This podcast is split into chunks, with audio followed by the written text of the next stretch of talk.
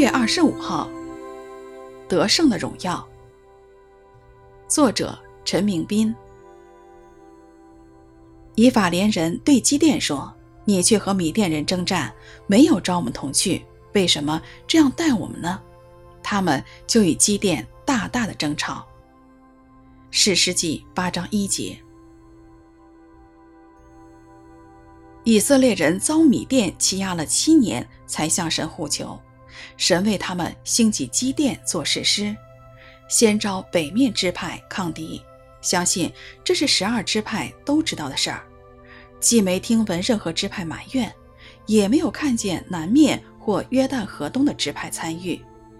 当米甸人战败向东南逃走时，以法莲人才应召参战。为何以法莲和其他支派不一早参战呢？舒哥与比努伊勒人的反应正是这些支派的缩影。他们虽在米甸人手下受苦，但不信以色列人可以得胜。以法莲看到米甸人竟不敌这三百人，才出兵。胜利之余，以法莲人心生嫉妒，不是为自己未能被神使用，而是因得不到同样的荣耀。今天我们是不是也像以法莲人这样的心态呢？似乎渴望被主大大的使用，但不是为了神的荣耀，乃是为自己的荣耀。如何知道？